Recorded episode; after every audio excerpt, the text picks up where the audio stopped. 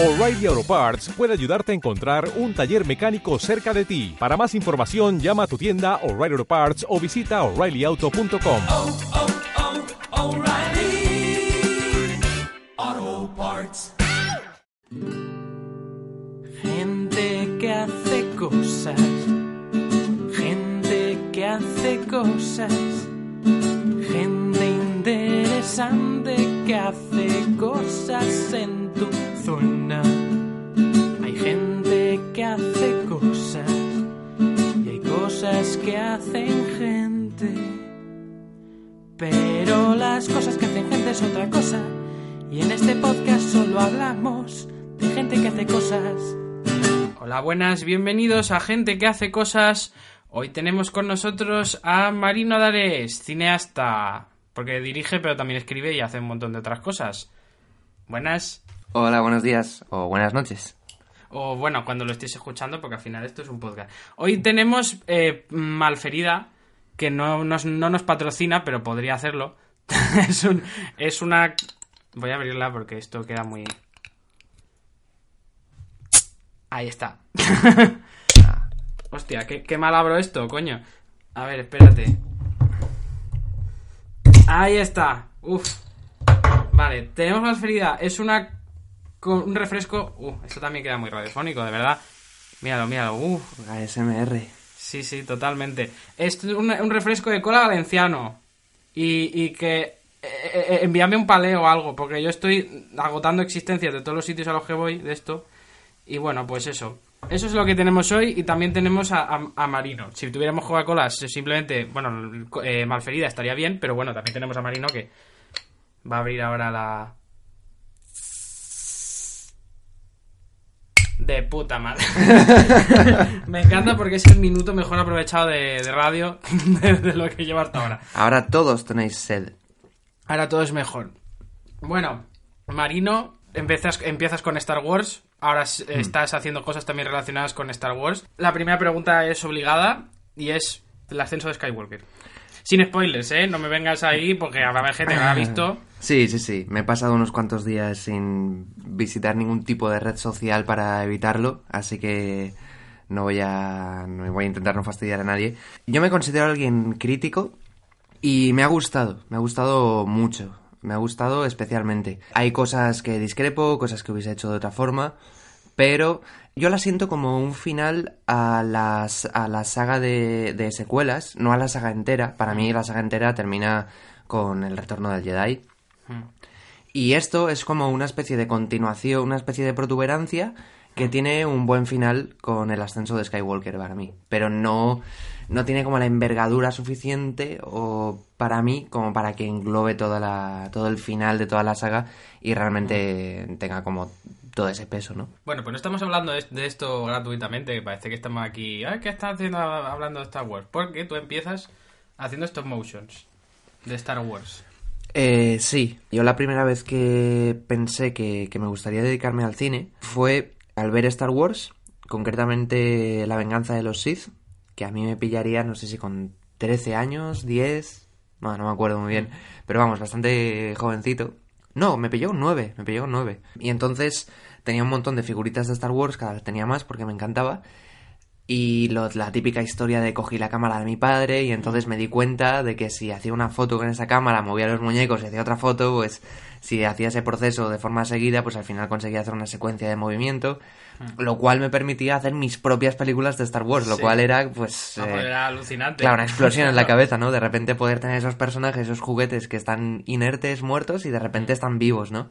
Entonces yo me pasaba todas las tardes tirado en el suelo, en el jardín o en el comedor o donde sea que me interesase el fondo que había, aunque fuese el sofá, en realidad me daba un poco igual, eh, haciendo peliculitas de, de Star Wars. ¿Y con qué edad hiciste la primera más o menos? Eh, pues por eso me he acordado, porque la primera fue con 9 Hmm. y después prácticamente no he parado. Porque, o sea, de, de hacer stop motion sí que he parado, pero eh, el stop motion me llevó directamente a querer hacer peliculitas con mis amigos y es como que desde ahí ha ido todo como bastante fluido. Hmm.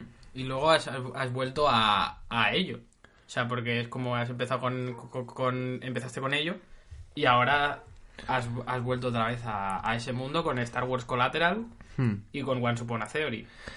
Eh, sí, llegó un momento que el tema del stop motion eh, también me, produ- me producía bastante soledad, porque al final estaba yo encerrado en casa eh, con mis figuritas y era súper estimulante, pero llegó un momento que quería algo más o quería como compartir con más gente o, o- o, mm, disfrutar con un equipo o llevarlo un poco más allá de mi propia técnica de mover los muñecos, ¿no?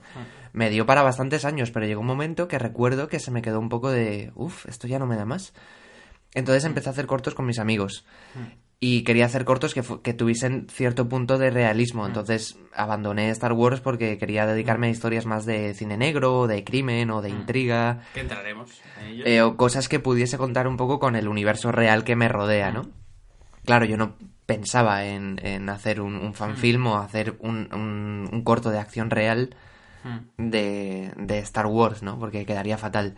Eh, porque es muy complicado, con muy pocos, muy poco dinero, irse a Star Wars, ¿no? Entonces empecé, pues sí, lo típico, típica historia también que cuenta casi todo el mundo que le gusta el audiovisual y que se quiere dedicar al cine de, pues sí, cogía la cámara, el trípode y tal, y con mis amigos y a la calle y a rodar cosas. Y ahí pues hay un montón de sketches, cortitos y, Y un montón de proyectos. sí. Y vale, o sea, tú, tú sales de, de Star Wars, que volveremos a Star Wars, porque está lo de Collateral, que de momento lo estamos mencionando, pero no estamos explicando nada que es, pero bueno. Hmm. Nubes Rojas. Tu primera película es Nubes Rojas. Nubes Rojas es un western. O sea, con primera película, Hmm. la gente cuando hace su primera película dice, no, voy a hacer una película intimista, eh, que claro. no se vaya mucho de madre, porque, bueno, estoy empezando tal. Y tú decides con tus dos huevos morenos, permitiéndome la expresión, hacer montarte un western. Bueno, tú y, a- y amigos tuyos también. Sí, no, se montó un equipo chulísimo, un equipo del que estoy muy agradecido y que además sé que, que es que, o sea, no sé si algo así se va a poder repetir porque era un equipo fabuloso. A ver, es que precisamente Star Wars y el western está muy relacionado, parece que no, pues la gente siempre dice que Star Wars es ciencia ficción, pero no es ciencia ficción, es, es fantasía. Es una fantasía ambientada en un universo muy western, todo el rollo de cazarrecompensas, de la, la lógica que hay, el, el tipo de interacción de personajes que hay, es totalmente de western, de el, el tipo de personajes viene totalmente de- del western. Eh, Star Wars es el reflejo de muchas culturas, pero sobre todo de la cultura americana, y entonces el western está en el ADN de, de Star Wars, entonces es un género que a mí siempre me había gustado sin saberlo, porque yo siempre quería, para mí el western era bastante aburrido, era una cosa de abuelos, de, y de ver en Canal No, de Cine del Oeste, y me de John Wayne y tal, y me parecía como un poco carca, ¿no?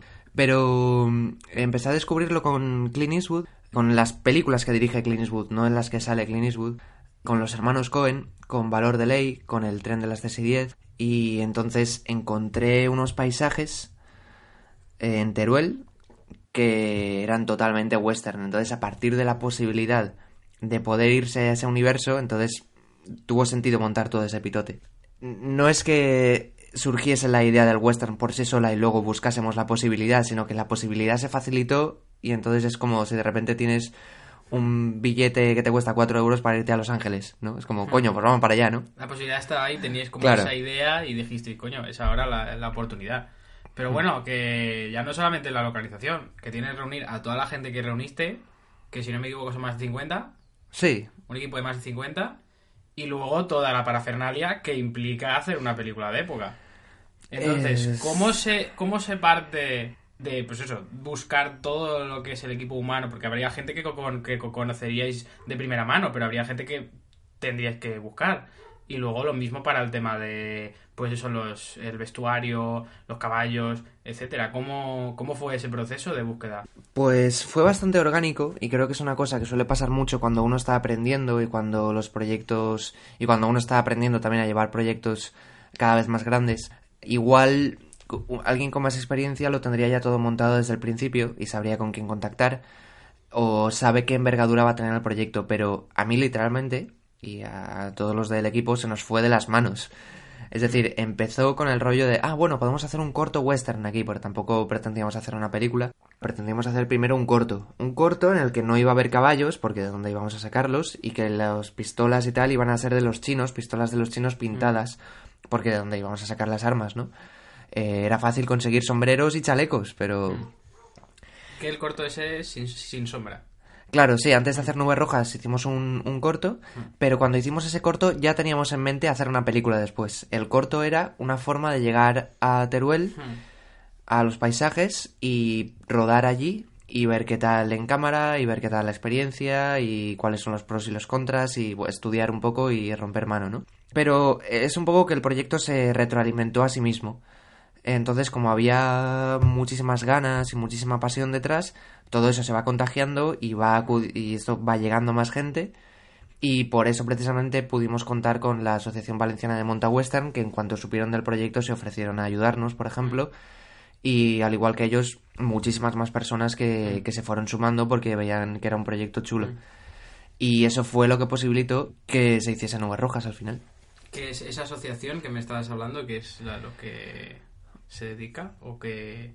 Pues casi que son historiadores, porque tienen, eh, o sea, es la Asociación Valenciana de, de Monta Western. Los tíos se dedican a hacer Monta Western concretamente, tienen sus caballos y... Ah, o se- sea, y- monta western en el sentido de hacer... O sea, montar a caballo, pero rollo... Sí, el, el estilo de, de Monta Western, Sí. exactamente. Y de, bueno, todo, todo temas de vestuario, de... Pues eso, de ellos fueron también los asesores de todo el vestuario, de las armas, de... Nos dejaron un montón de artilugios, de atrecho. Y son apasionados del tema. Es una asociación de aquí que saben muchísimo y ellos fueron los que respaldaron el proyecto para que tuviese una factura un poquito más auténtica. Sí. Aunque claro, también es cierto que nosotros éramos unos chavalines con unas cámaras y que al final la película la ves y no es tan auténtica, pero no es tanto por su asesoramiento, sino porque nosotros también hacíamos lo que podíamos con, Sí. con lo que teníamos en casa. Pero si hubiese sido solo esa parte, sería muy cutre, pero con la ayuda de, de la Asociación Valenciana de Monta Western fue mucho más allá. Hicisteis además un crowdfunding. Eh, os ayudó también la gente. Sí, efectivamente, esa fue mi primera experiencia con crowdfunding y fue una experiencia bastante chula eh, y de aprender muchísimo sobre, sobre redes sociales, sobre cómo hacer llegar el proyecto a más gente y fue, fue también una experiencia que nos dio muchas sorpresas porque en realidad los primeros días que lo sacamos estábamos convencidos de que no iba a salir. Tampoco pedíamos mucho, pedíamos unos 3.000 euros que nos iban a servir para cubrir gasolinas, eh, dietas, eh, transporte, cosas de vestuario, eh, hoteles, eh, también algún tema de postproducción, pero sobre todo para cubrir gastos súper básicos porque nadie cobró. Es una película en la que, en la que todo el mundo estuvo allí por amor al arte y, y no teníamos dinero para para que la gente tuviese su sueldo, lo cual hubiese estado guay, pero bueno, tuvimos lo suficiente como para cubrir los, los gastos básicos. O sea que el presupuesto fue de 3.000... En realidad, pues empezó con esos 3.000, Mm. pero la producción al final pidió muchísimo más. No sé cuál es la cifra exacta, pero Sí. sé que esos 3.000 quedaron como una ayuda que nos posibilitó Sí, empezar y, sí. y es como el, el primer arranque que necesita un coche, ¿no? Para, Hmm. para arrancar, pero después hubo más, más gasto de, de gasolina. Viéndote a ti con esa experiencia y habiendo pasado por toda esa experiencia, si te encontraras con alguna persona que también quisiese montar su película, ¿qué dirías tú que has aprendido en Nubes Rojas? Y bueno, también en Alconciego, ¿qué consejos le darías a esa persona para poder llevar ese proyecto a cabo? Eh, a ver, es, es difícil de sintetizar. Lo cierto es que empezar precisamente haciendo temas de stop motion con animación también te da una visión como muy global de la producción. No tienes actores, pero tienes figuritas y tienes que llevarlas de la caja de figuritas a donde quieras rodar, ¿no? Pues entonces tienes que pasar esa, forma de pensar con actores, por ejemplo, ¿no? Entonces eh, hay que tener una, visión muy global de, de todo lo que va a ser necesario. Eh, una cosa muy importante que aprendí es a mantener mi visión y precisamente porque en Nubes Rojas hubo momentos en los que no pude mantener mi visión porque no sabía explicarla. Es importante que un director sepa expli- explicar y comunicar su visión porque eh, hay muchas otras personas que entienden mucho de cine y que tienen otra visión y sí saben explicarla. Entonces en ese momento uno se queda sin herramientas. He aprendido también eso, que a veces incluso aunque uno no sepa explicarlo, si tiene una visión clara, hay veces que no tampoco se puede explicar con palabras y es solo a través de la pantalla que se puede entender cuál es esa visión.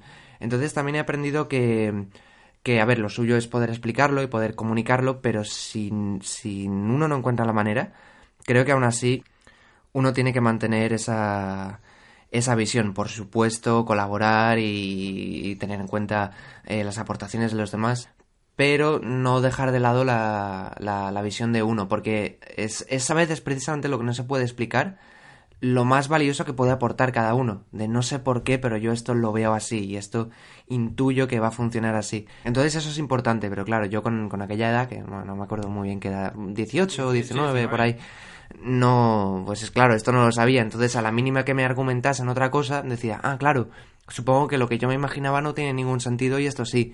Pero no solo va de que tenga, de que tenga sentido. Entonces eso, es un poco a, a- a analizar la visión de uno, tratar de comunicarla, sobre todo la labor de- del director es esa, y en el caso de que no se pueda explicar, saber que aún así tiene su, tiene su valor y tiene su, su razón de ser. Aprendí muchísimas más cosas con, con Nubes Rojas, lo que pasa es que ahora tampoco me... Como que me cuesta encasillarlo y decir, mira, pues esto, esto y Mira, esto. precisamente ¿no? lo que le está pasando ahora de que no sabe explicarlo es lo que el consejo nos da Sí. para... y también quería preguntar, ¿cómo cómo es trabajar con un equipo tan grande? Porque tú pasas de estar manejando figuritas a trabajar con un equipo de 50. ¿Cómo es Hmm. coordinarse tantos? Porque, es, claro, sois un montón. si uno es el... Es es decir, uno tiene que conocer la envergadura del proyecto. Y hay muchas veces que uno, conociendo la estructura de cómo funcionan las cosas en cine, espera que cada uno haga su trabajo de forma automática, pero en realidad uno es quien ha de impulsar todo el rato ese proyecto. A no ser, claro, que haya un productor con millones de dólares que ya le ponga un incentivo a todo el mundo del equipo. Pero en el momento en el que todo el mundo está participando por amor al arte y está mm, participando en fines de semana y ratos libres, uno tiene que estar al 100%. Es decir, eh, he visto mucha gente que dice, no, yo solo quiero dirigir. Ya, pero ¿qué has hecho antes? ¿Cuál es tu experiencia? ¿Por qué esta gente iba a ir detrás de ti?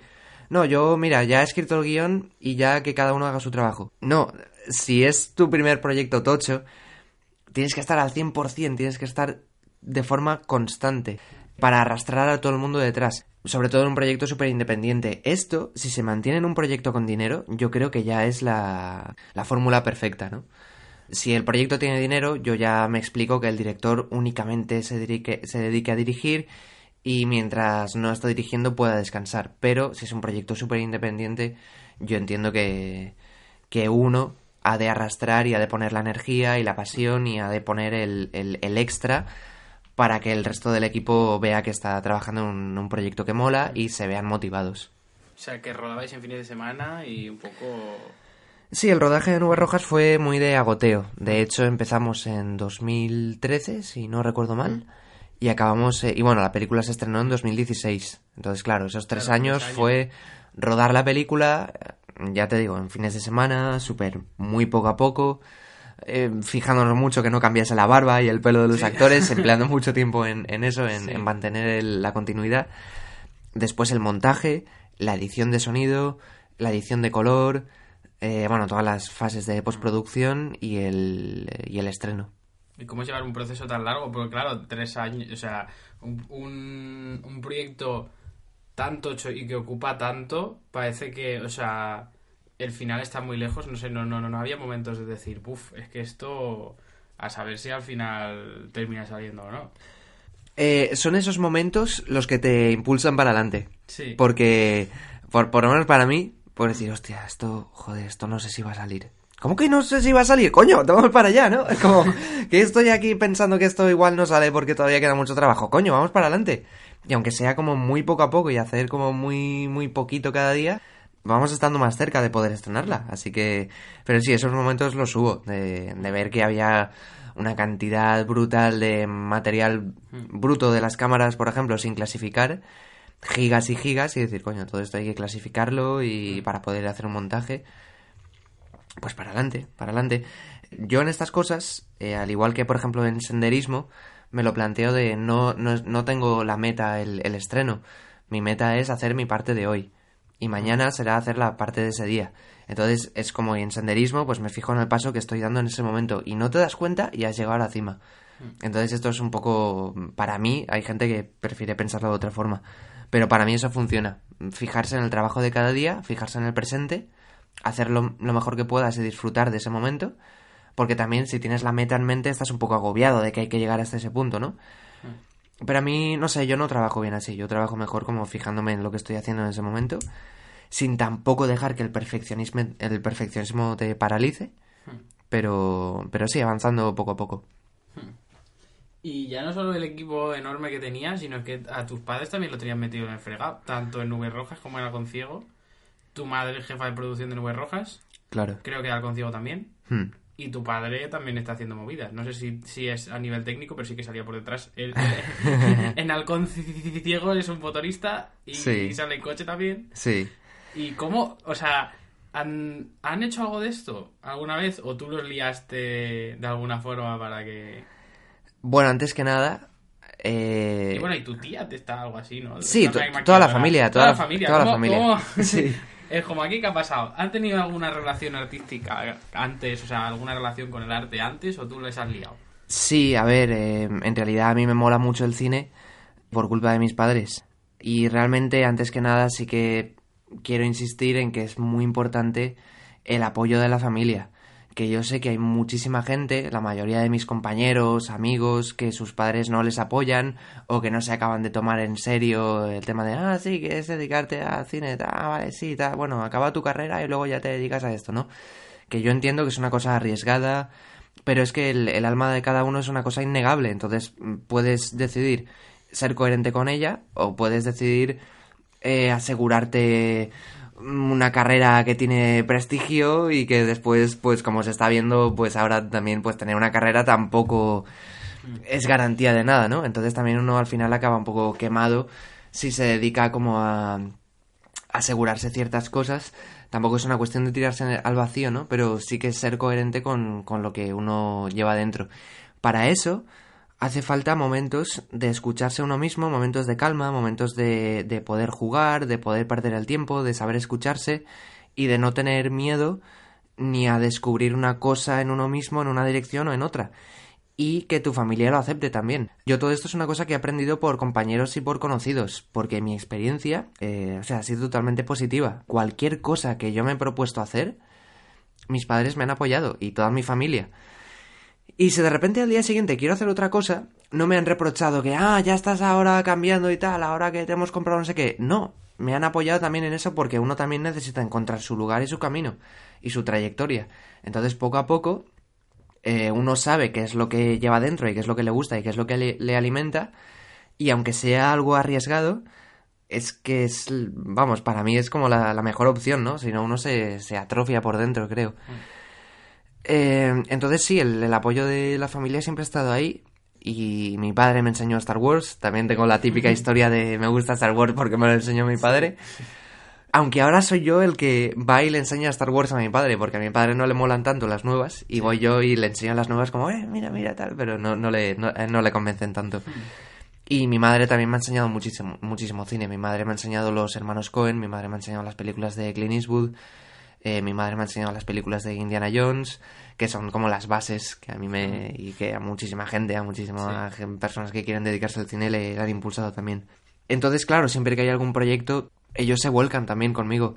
Eh, este cuarto en el que estamos ahora, que es mi cuarto, eh, esto ha estado toda la época de nubes rojas, de esos tres años, esto ha estado hasta arriba de atrezzo, de pistolas, de escopetas, de sombreros. En Halcón Ciego también, esto estaba lleno de trípodes, de focos, de esticos para la luz, Creo que también de... está decorado rollo, rollo western, rollo con, ¿no? Sí. Con cañones y con cosas, y creo que ese señor tiene una cámara. Sí, bueno, este señor de aquí, es que, Sí. bueno, mi, mi cuarto para, que- para quien no lo pueda estar viendo, que es Exacto, todo, todo que el es mundo, todo el mundo, que está escuchando. nosotros. Bueno, el caso es que está decorado con... O sea... Uf, eh, ¿cómo explicar esto? Vale, eh, tiene las paredes pintadas... O sea, la, la- la pared es azul, con gotelé, muy, muy chula. y luego pintado hay como, pues, ro- ro- rollo un paisaje, en azul también. Sí, es Y como... la- entonces tiene, pues, rollo, pues, cañones de rollo de western, también hay como abetos, bueno, son Sí. abetos.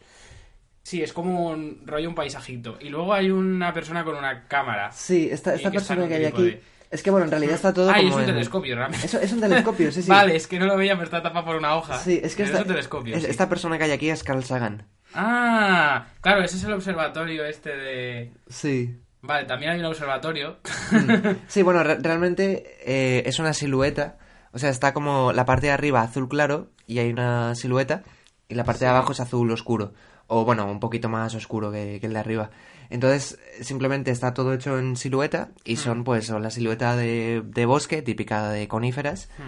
Y de repente pues sale un observatorio, después se vuelve como más desértico y como decía Dani, pues hay rollo Monument Valley, unos caballos. Y por ahí Eh, está ahí cosas de Star Wars. Estoy viendo ahí a Darth Vader y a... Sí.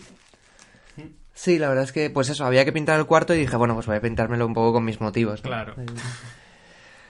Eh, ¿Y todo esto a qué venía? Porque no lo sé, eso estaba, de eso esto, estaba pensando yo. no que- me acuerdo. ah, bueno, sí, claro, que este cuarto ha visto pasar por aquí muchísimos trastos y muchísimo desorden eh, propio de un estudio que está haciendo una película, ¿no? No tenemos estudio, así que pues mi casa. Sí. Eh, vale, también tenía aquí, ¿para cuándo un doblaje de portugués? Porque estoy bien, he visto que en los comentarios de, bueno, Nubes Rojas a todo esto está en YouTube, que dejaré por ahí el link también, está entera en YouTube. Y hay comentarios, o sea, no son muchos, pero hay bastantes comentarios de gente portuguesa diciendo, por, fa- por favor, obrigado, eh, queremos un doblaje en portugués. Eh, bueno, esto es una sorpresa eh, y es la vida que ha tenido Nubes Rojas en YouTube. Porque el tema de distribución, pues no estábamos tampoco muy al tanto de Nubes Rojas, lo llevamos al Almería Western Film Festival y allí eh, recibió un premio y fue una experiencia súper bonita. Pero después eh, no, no supimos cómo distribuirla, se pasó una película después de un año, si no se ha distribuido es como que ya está un poco muerta. Y dijimos, pues la subimos a YouTube y ya está, no sé, para porque había mucha gente que nos preguntaba, oye, ¿dónde podemos, ¿dónde podemos verla? Y al final yo tenía muchas ganas de poder decir, mira, coges YouTube, pones nubes rojas y la tienes. Así que la subimos para todo el mundo que la quisiera ver y es como que fue un bombazo y de repente había como muchísima gente, no te sé decir cifras, Sí, pero hay no, muchísima gente eran de... 4 millones de reproducciones. Joder. 4 millones y pico de reproducciones. Pues, pues lleva subida desde finales de Y la gente sigue 2016 viéndolas, o por ahí. comentarios del mes pasado también. Sí, sí, no. Si miras las estadísticas, incluso va para arriba. Hmm. Y sobre todo de México, hay muchísima gente. Y me hacen muchas gracias lo- los comentarios porque yo aprendo mucho. eh. Hay muchos comentarios de mierda de película, no la vean, no vale la pena. O, eh, o comentarios negativos, pero súper desarrollados. Sí, dices, no, sí, "Hostia, están, críticas". están los, los comentarios constructivos, que son Sí. como hay alguno, y los Claro. comentarios destructivos, que sí son, que lamentablemente Claro. son muchos en internet. porque- Sí, sí, sí. Pero no, pero sí. es súper es súper divertido. Bueno, efectivamente, cada vez que veo un comentario de mierda de película, es como que el corazoncito es como, ay, me gustaría que te hubiese gustado. Sí. Pero en, en definitiva, la experiencia es súper divertida de, de ver un poco ahí a la gente que opina, qué cosas pero observan. hay gente que, que di- dice, oye, está muy bien. y Sí, hay gente, hay gente que le gusta, gusta hay gente que dice, no, muy buena película, y digo, tío, no te entiendo. No sé dónde tienes el gusto. Diciendo también, hay, hay una, una sector de gente de comentarios que me hace mucha gracia, que dice, la película me parece una puta mierda, pero gracias por subirla. es como, oye, agradezco Sí. que hayáis, que hayáis subido esto, pero no me ha gustado. Ya, sí. Bueno, Después oye. también hay gente que nos pide que subamos cierta película. Lo y es como, a ver, Eso lo nosotros... he visto, es como, queremos que subáis esta película Claro. de tal director. Y dices, no, a ver, Como- esto no es... No, no es un canal que nos dediquemos a subir películas. Somos la productora de esta película y la subimos, Pero sí pero... lo he visto. Tenéis que subir esa, que está es, muy bien. es muy gracioso. Sí, sí. Y sí, hay gente que, que la pide en portugués. Lo único que podemos prometer por ahora son subtítulos. Hmm. Podemos trabajar en unos subtítulos. Si precisamente alguna de estas personas que ha comentado se presta a corregir y traducir los subtítulos a, a portugués, los podemos incluir Por perfectamente. favor, que estoy, soy consciente que también escucha gente que hace cosas. Eh, aquí está la invitación para que podáis traducirla al portugués. Efectivamente. En subtítulos. Vale, Halcón Ciego. Sí. Pasamos a Halcón Ciego. No tiene nada que ver con nubes rojas. De repente es una película rollo de cine negro. ¿Cómo, cómo surge Halcón Ciego? Pues Halcón Ciego surge de una idea que yo tenía apuntada desde hace mucho tiempo, que y también se combinó con, con la energía que tenía Héctor, que es el protagonista, en ese momento. Nos juntamos los dos y vimos que era el momento de contar esta historia que teníamos apuntada desde hace tiempo. Desarrollamos el guion Y bueno, en realidad para mí sí que tiene bastante que ver con Nubes Rojas, aunque sea en un entorno, es una película así de espionaje, de cine negro Sí, y o sea, tal. La otra era western, esto es más. Pero negro, para mí es thriller. como que tienen el mismo ADN. Las encuentro, yo las siento muy parecidas, aunque sean ambientes y historias distintas. Pero sí, surgió un poco porque de forma intuitiva vimos que era el momento de, de esa película. Y que tampoco requería muchos medios y que sabíamos cómo lanzarnos a ella. Sí, o sea, Halcón Ciego hubiese. Es, es, es como la primera película que una persona normal haría sería Halcón Ciego, pero tú dices, Sí. luego haría Nubes Rojas. Sí, efectivamente. Tú lo hiciste como más complicado. Sí. Es Me lo estaba planteando ayer. Sí, no- pero bueno. Nos fuimos a un rollo como más independiente, normal de toda la vida, de persona por la calle, cámara en mano, Sí. espionaje y, y tramas de, por ejemplo, si tú eh, acuerdas con el espectador que el protagonista se está metiendo en una casa ajena, hay una tensión gratis. Gratis Sí. me refiero, no cuesta nada conseguir esa tensión, me refiero. Lo que tienes es una persona en una casa. Hmm. Eso ya te viene es de- muy barato. claro, sí, claro, es súper barato. Lo que pasa es que estás has Tiene convenido ya- con el espectador que no debería estar ahí, que es prohibido y que por lo tanto pues, Exacto. es saber contar eso para que sea interesante de ver, ¿no? Pero nos basamos mucho en eso. En Following de Christopher Nolan, por ejemplo, ¿no? Que va muy por ahí. Es un poco ese rollo. Es casi blanco y negro la película. Sí. ¿Y cómo fue la experiencia comparada con, con Nubes Rojas? Pues a ver, en Nubes Rojas todo lo que aprendí de gestión, de equipo, de, de energías, de, de intuiciones, de visión, de, de rodaje, de dirección de actores, todo se puso en práctica y Nubes Rojas se hizo en tres años y Halcón Ciego se hizo en un año.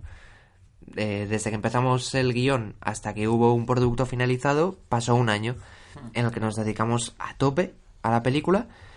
Y bueno, es cierto que, hay muchas cosas que mejoraron con respecto a Nubes Rojas. Y hay otras que, que es, bueno, quiero decir, también se aprendió muchísimo con Halcón Ciego. De cara a guion, de cara a... Bueno, es que muchísimas cosas. Es una experiencia tan intensa que, claro, en cuanto lo acabas, dices, menuda mierda, porque has aprendido tanto que lo propio que has hecho ya te parece que está fatal. Pero claro, tienes que... Pero es el proceso al final. de Claro, claro, efectivamente. Es que, realmente, por mucha teoría que tengas, hasta que no te pones a hacerlo, no, Claro, la, no ves la, la- lo que es. la práctica es tan nutritiva que cuando has terminado lo que has hecho te parece eso, una mierda. Pero, pero bueno, independientemente de eso, estoy muy contento con el resultado. Que por cierto, Halcón Ciego en realidad todavía no está. Es una película Exacto, que todavía no está cuándo va a terminada. estar. Porque Nubes Rojas está ahí, que la gente lo puede ver, pero con ciego. Eh, pues a ver, Halcón Ciego lo mm, te cuento con total sinceridad la situación actual. Y es que necesita una mejora de sonido. Hmm. Y estoy buscando productores, también conocido como cualquier persona que quiera poner dinero, eh, porque hace falta una mejora de sonido y hace falta bastante dinero para hacer esta mejora de sonido, porque ahora mismo tiene un sonido que, bueno, la película está ahí, pero para que tenga calidad de cine hace falta alguien que edite el sonido bien y que tenga esa calidad cinematográfica y se pueda escuchar bien en una sala de cine. Entonces, hasta que no tengamos eso, no vamos a seguir con la distribución, porque cuanto más sigas con la distribución, más quemas la película, entonces no queremos quemarla antes de que tenga la calidad total que sabemos que va a tener. Entonces, nada, ahora mismo estamos buscando gente que pueda poner ese dinero para, para terminarla y para empezar la, la distribución, pero sí, ahí está. Es como que asomó un poco, pero antes de que siga asomando más, hemos decidido dedicarnos a Pues esto. oye, gente, poned dinero. Si todo este el muchacho. mundo del planeta pusiese un céntimo. si, si la comunidad valenciana le pusiese un euro, oye, tampoco hace falta irse. no, ta- tampoco es la una. aquí de la. Eh, en realidad, mm, una cosa que estoy aprendiendo, bueno, que aprendí ya en realidad hace unos años, es que la parte más complicada es la distribución. Eso iba a hablar yo también. Quería, quería hablar de distribución, pero es como, vale, Hmm. tienes una película, has, has reunido un equipo de puta madre, ya tienes montada, ¿qué haces después? ¿Cómo logras distribuirla? Porque no es como que Hmm. te plantan en una sala de cine y dices, oye, pon mi película. Claro, a ver, sí, la- la- yo creo que la primera lección para principiantes es sal a la calle, coge tu cámara y cero excusas. Cero excusas, ponte ya a grabar esa película, esa idea. ya- Sí, que es una mierda, por supuesto, va a ser una mierda. Y después la siguiente mierda y después la siguiente mierda. Es que no hay otra.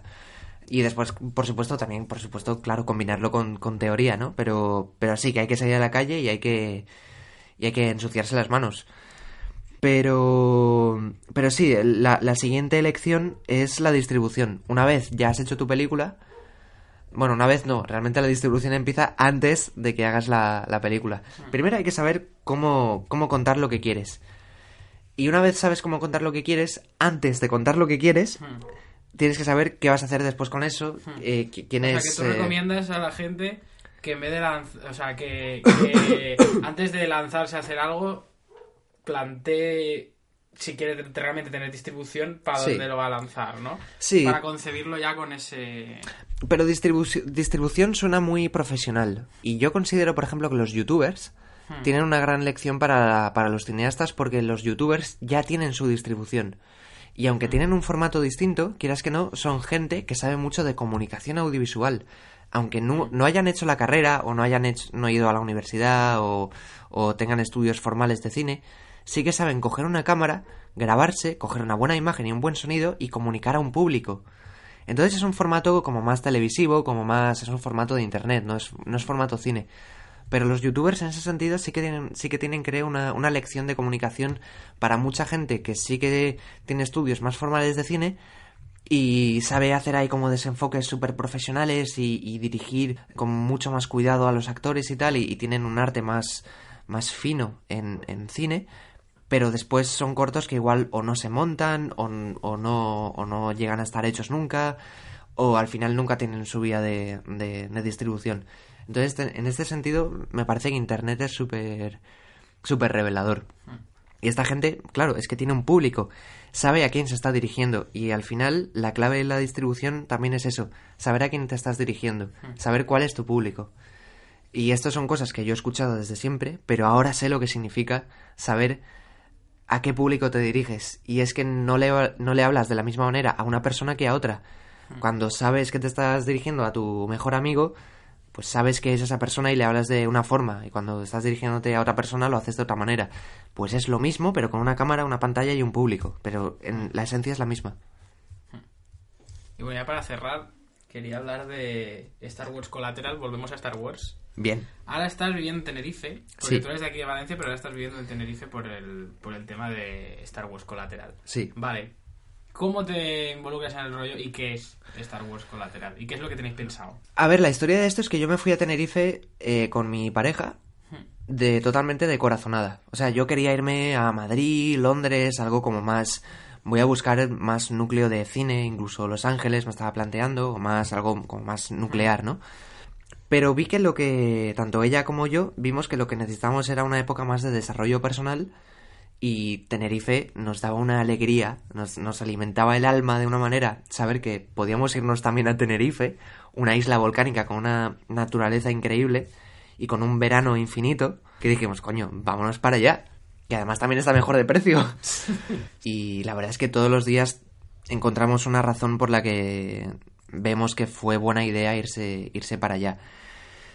También hay mucha actividad de cine, eh, hay muchas productoras, lo cual también a mí personalmente me animo más a decir, bueno, no solo por el aspecto personal, sino por el aspecto profesional, vámonos a, a estas islas, ¿no? Entonces, eh, nada más llegar allí, vi que había asociaciones de Star Wars. La fuerza es muy intensa en, en, en Tenerife, la verdad. Hay una densidad muy alta de aficionados a Star Wars que se trabajan sus trajes, sus... Porque no, no son disfraces, son, son trajes, son están currados a un, a un nivel altísimo, tienen un nivel de fidelidad súper alto. También hay integrantes de la Legión 501, que la Legión, o sea, hay diver- diversas asociaciones de Star Wars, pero la Legión 501 tiene sedes en, en todo el mundo y es una asociación eh, aprobada por Lucasfilms que tienen trajes que tienen que cumplir una bueno tiene una reglamentación y un- bueno tienen toda una serie de, de unas normas que tienen que cumplir para ser un traje de la 501 súper exigente entonces eso es tal cual lo es en la película estos tíos lo tienen tienen los trajes tal cual Eh, no se permiten un solo fallo son súper, súper fieles. Es, ll- llega a niveles mm, ridículos, pero que también está ahí como la, la gracia, ¿no? De la 501. Y bueno, sobre todo esta gente hace temas de temas benéficos, temas de visitas a hospitales, de, de aparecer en, en, cabal- en cabalgatas. De, bueno, no tienen así como ningún interés eh, económico. Entonces, claro, yo descubrí toda esta actividad que está en todas partes, pero que sobre todo en Tenerife ya te digo que está muy fuerte. Entonces, esto me atrajo mucho, saber que ahí hay personajes y que está la gente con sus armaduras y con sus trajes de Jedi y con su... con todos los personajes ya disponibles, digamos. Sí. Y después también, entre esta gente, descubrí un actor que se llama Pablo Montenegro, que con el que tengo muchísima afinidad. Entonces yo antes de conocerle escribí un guion de Star Wars que también aprovechando los paisajes fantásticos, volcánicos y bosques increíbles que hay en Canarias, y le escribí y le dije, oye, ya que están aquí estas asociaciones de Star Wars y que hay unos paisajes brutales, ¿por qué no nos juntamos y hacemos un fanfilm que tengo así pensado? Un fanfilm, para quien no lo sepa, es un, corto o una película hecho en un eh, universo ya existente, eh, tipo pues El Señor de los Anillos, Star Wars o cualquier otra fantasía, ¿no? Le encantó la idea y de hecho pues eh, este actor, Pablo, es tan o más friki que yo. Y también tiene su propio fanfilm, eh, su propio fanfilm en marcha. Así que yo quería hacer un fanfilm, él también, él se puso de protagonista del mío y yo me puse a ayudarle con el suyo y bueno, se ha creado ahí un grupete de gente y pues eso, es Star Wars Collateral Story, tenemos un canal en YouTube y la filosofía de esto es hacer fanfilms de historias paralelas a las películas, o bueno, un poco el nombre lo dice, de Collateral Story. Después también Kevin Castellano, que es una persona con la que siempre he colaborado aquí en Valencia para Nubes Rojas y para cualquier movida audiovisual que nos hemos montado. También se vino a Canarias y ahora mismo hay tres fanfilms en proceso. El suyo, que es Keeper of Peace, de Kevin Castellano, el de Pablo, que es Seed of Light, y el mío, que es Last Trial. Y están los tres en diferentes fases de, de producción. Y también quería preguntar ya la última pregunta. ¿Cómo es crear un corto, una película, en este caso cortos, en un universo que ya está creado? ¿Hay algún... O sea, ¿cómo es la reacción por, por parte de, de los fans? Bueno, la reacción yo todavía no la conozco, Hmm. eh, porque los fanfilms que estamos haciendo todavía no están publicados. Sí que es cierto que cuando era pequeño hacía muchos, es, muchos eh, stop motions de Star Wars y ahí sí que, pues dependiendo de la historia que cuentes, hay como más o menos polémica, pero bueno, que tampoco uno tiene un, un público tan amplio como Claro. para que haya jaleo, ¿no? Pero sí que hay gente que no le parece bien lo que tú haces con los personajes porque eh, los personajes no harían eso, o no sé, hay gente como súper loca con, no, porque Anakin tal, no sé qué, y ya se cabrean, y gente que lo disfruta y ya está, no sé, hay todo tipo de, de filosofías. Pero una, un- una gran ventaja de tener ya un universo creado es que el universo ya está creado. Entonces, eh, todas las teorías y toda la... puedes dejar volar la imaginación y siempre que tu producción te permita llegar hasta ahí, vas a poder realizarlo. Entonces, claro, yo de pequeño no tenía medios como para hacer un fanfilm, pero ahora sí, sobre todo teniendo las asociaciones de Fuerza Imperial de Tenerife, por ejemplo, o la Legión 501, que también está en Tenerife, pues con estas asociaciones ya, joder, em, y con los paisajes y con el, el grupo de gente de audiovisual que hay allí, con eso ya sí se puede llegar a un universo de Star Wars convincente. Y ahí está un poco la, la gracia. Bueno, y ahora sí, ya para acabar, porque llevamos hablando hostia de rato. Sí. Bueno, quería preguntarte a todas esas pequeñas personas que apenas están empezando a hacer sus movidas, un consejo cortito para, para esa gente que está empezando y un poco le planta cara la complejidad de, de llevar a cabo sus proyectos audiovisuales. Mm, Bueno, esto está muy manido ya, pero que, que jueguen. Que lo típico de salir a la calle y rodar, depende de en qué nivel esté cada uno, ¿no? Pero, pero hay que, hay que rodar, hay que... Es que también me parece que esa es otra lección de, de youtubers. Que los tíos hacen vídeos y vídeos y vídeos y vídeos y no paran, ¿no? Y es como tienen... Es, es muy fácil, ¿no? Quiero decir, es una cámara en tu cuarto. Pero, cuidado, que tiene una producción muy alta de vídeos. No paran. Y en realidad ese no parar les lleva a hacer más y cada vez cosas más profesionales y más interesantes. Y a conocer gente que también comparte intereses y a, y a evolucionar y cada vez hacer cosas más profesionales y que después al final pues les llamen de marcas y tal y o incluso que puedan por otras vías más profesionales desarrollar su cosa, ¿no? Pero sobre todo eh, tener una producción constante y estar siempre o escribiendo un guion, pero escribiéndolo de verdad, no eso de que está ahí eternizado el tema, o montando algo o pero sí, sobre todo tener una producción constante. Haciendo cosas siempre. Sí, y aunque sea una mierda eh, y uno reconozca que el resultado está fatal, continuar y seguir y coger lo aprendido y, y disfrutar del proceso, sobre todo jugar y no, no maltratarse porque el resultado no sea bueno, porque es que no va a ser bueno, no va a ser bueno, es que hasta cierto punto no va a ser bueno. Yo, claro, yo quiero decir, yo también estoy empezando, que estamos aquí un poco hablando de mi experiencia, pero yo en realidad, quiero decir, yo hago las cosas muy de, muy de guerrilla por ahora también. Eso era la, la malferida, que estamos aquí, Sí. La Coca-Cola ya me la esta. he terminado como hace mucho y tú todavía tienes Eh, bastante. Bueno, también es que estás hablando más. Eh, Sí, pero lo que pasa también es que tampoco quiero beber mucho porque entonces erupto. Entonces, claro, Hmm. todo el rato eructando. estoy todo el rato No, como igual evitando. No se nota, no sé hasta qué pu- pu- punto ha eructado. Sí que sé que hay cosas que puedo cortar porque yo estoy viendo- Perfecto, vale, eso lo voy a dejar. Pero ha, ha habido algún momento en el que ha dicho voy a eructar y eso no lo habré escuchado, lógicamente, pero, pero sí, sí. Sí, pero bueno, está, está buenísimo, ¿eh? es, es, es Coca-Cola, pero... Ferida, patrocinaos. No, pa- pa- pa- bueno, patrocinarnos, he dicho patrocinaos. patrocinaos, Patrocinaos a vosotros. patrocinaos a vosotros, no, no. Patro- enviarnos pales, no sé, me haría ilusión. Malferida, la Coca-Cola De Valencia. Valencia. Y con esto terminamos. está buenísimo. Vamos a volverlo a hacer y terminamos con esto. Muy bien. Que el último mensaje no sea seguir a Marino ni nada. O sea, no sea seguir a, a Bebed Nubes Rojas en YouTube. O. ¿Dónde te pueden seguir en, en internet? Eh, pues sobre todo en Instagram, eh, donde está más unificado todo, porque al final tengo un montón de canales de YouTube, el de Star Wars, el de no sé qué, el de este proyecto, el del otro. En Instagram ahí voy poniendo absolutamente todo lo que hago y lo mezclo todo, así que si uno quiere estar al tanto de esto, Es arroba. arroba Marino Lo dejaré de todas formas, pero para que la gente lo sepa. y ahí, está todo. Y ahí está todo lo que hace. Pues no va a ser ese el último mensaje. El último mensaje va a ser Coca-Cola. Ah, no. Y mierda. no, no. ¿qué más se puede Coca-Cola, la malferida del resto del mundo excepto de Valencia. Ese es el- Hostia, qué mal se me da el marketing. Hostia, no, no. Malferida, la Coca-Cola valenciana, De Valencia. ¿vale? Vamos a terminar eh, con eso. Muy bien. A la de tres. Una, dos y tres. Malferida, la Coca-Cola de Valencia.